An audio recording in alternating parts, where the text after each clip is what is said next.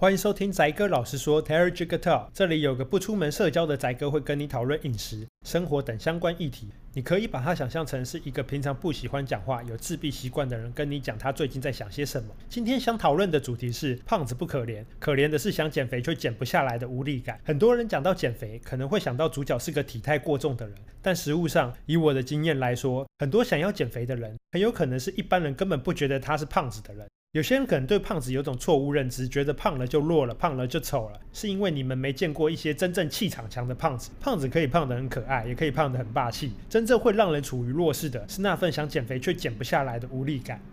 这些想减肥的人可能根本就不胖，看上去离可怜这个词离得很远，但实际上只要一聊到减肥的话题，你就能感受到那份焦虑感。我就遇过不少模特儿身材等级的人在担心自己不够瘦，这种无力感依据每次努力却不够成功的累积，有时候会变成绝望的感觉。这种绝望感，我觉得跟买不起房相去不远。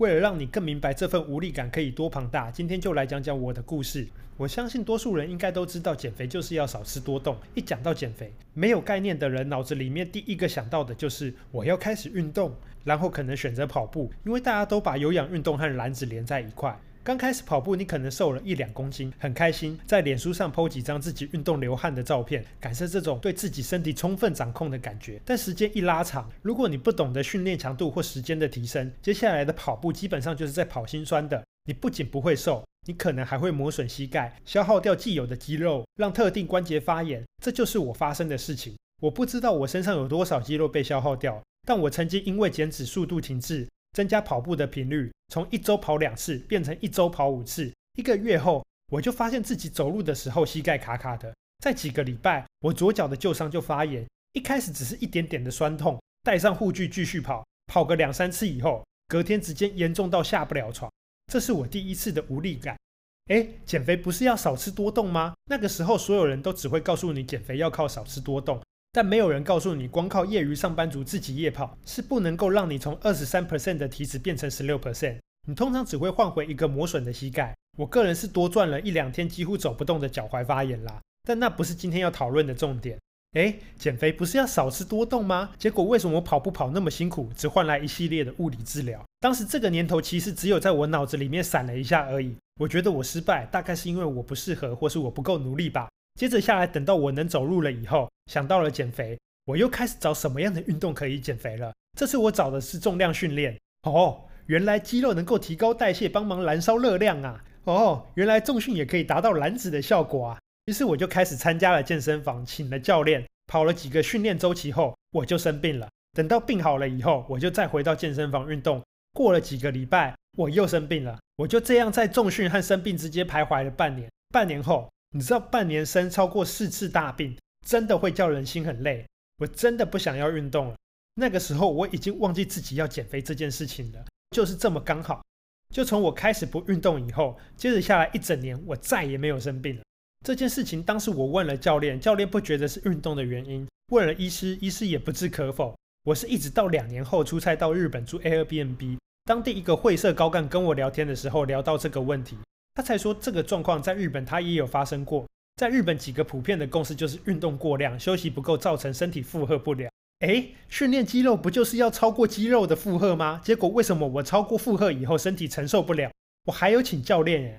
从那次日本回国以后，我进健身房通常只是为了进去泡澡而已。你知道我每次在蜗居里面那个布满特殊气味的男性浴缸时，我都会想：哇，这个人花了五六万的年费买了个三温暖会员证诶。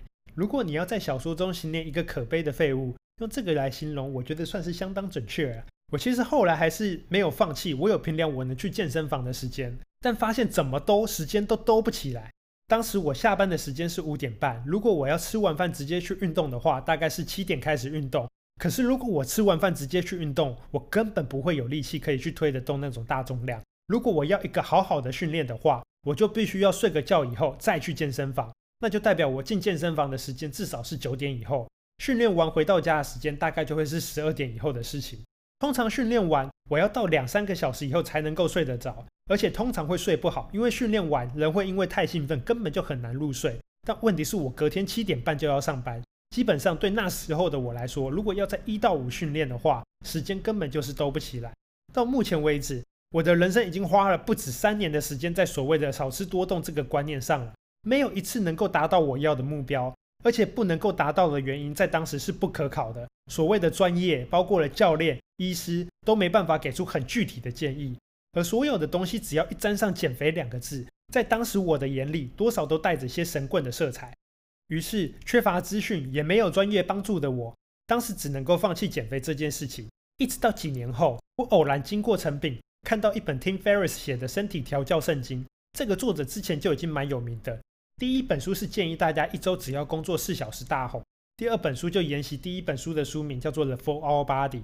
说实在话。我现在看起来这本书的 title 也实在很神棍，上面有一堆小标，我就念几个来听听看。第一个是如何在三十天内只靠低糖减脂法，完全不借助运动减去九公斤。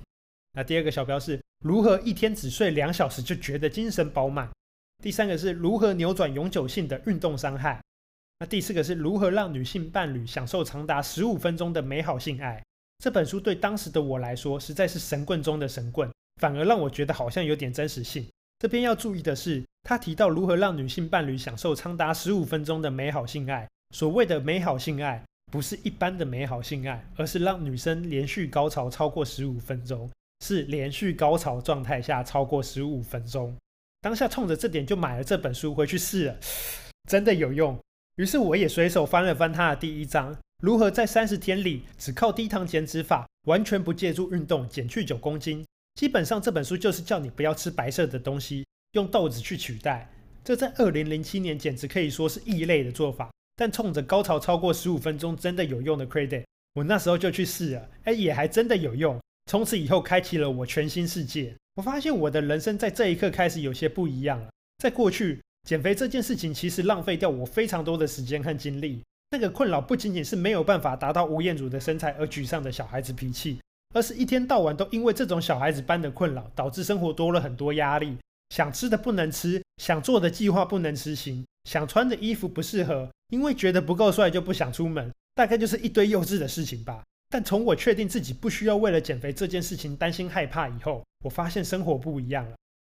而从我发现事实以后，对于过去那些只会把少吃多动这种政治正确的嘴炮仔，也多了些愤怒。大家都跟你说减肥要靠运动。没人跟你说一句，美国针对高中生有过统计，超过七成的人一年内会有一次以上的运动伤害。也就是说，你没有准备去运动，有超过七成的几率你会受伤。今天是没人把数字摊出来讲开来，究竟那些去运动的人有多少有运动伤害？那些鼓吹少吃多动的，是不是要负些责任？但后来我发现，你不能去责怪这些人，因为这些人可能也没有恶意，他们可能这辈子没体验过我那么严重的无力感。说减肥少吃多动。其实也没错，一般人去运动受伤，怎么能怪主流价值呢？投资有赚有赔嘛，谁都一样。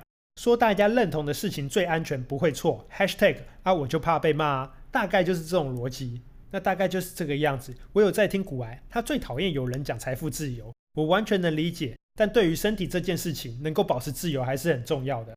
在饮食与身体这个路上，我希望可以当大家的麦田捕手。好，那今天就这样啦。如果你对我们的节目感兴趣的话，请按赞、留言、分享、五星评价。每个留言我都会看，也会尽量回复。我是 Terry，下次见。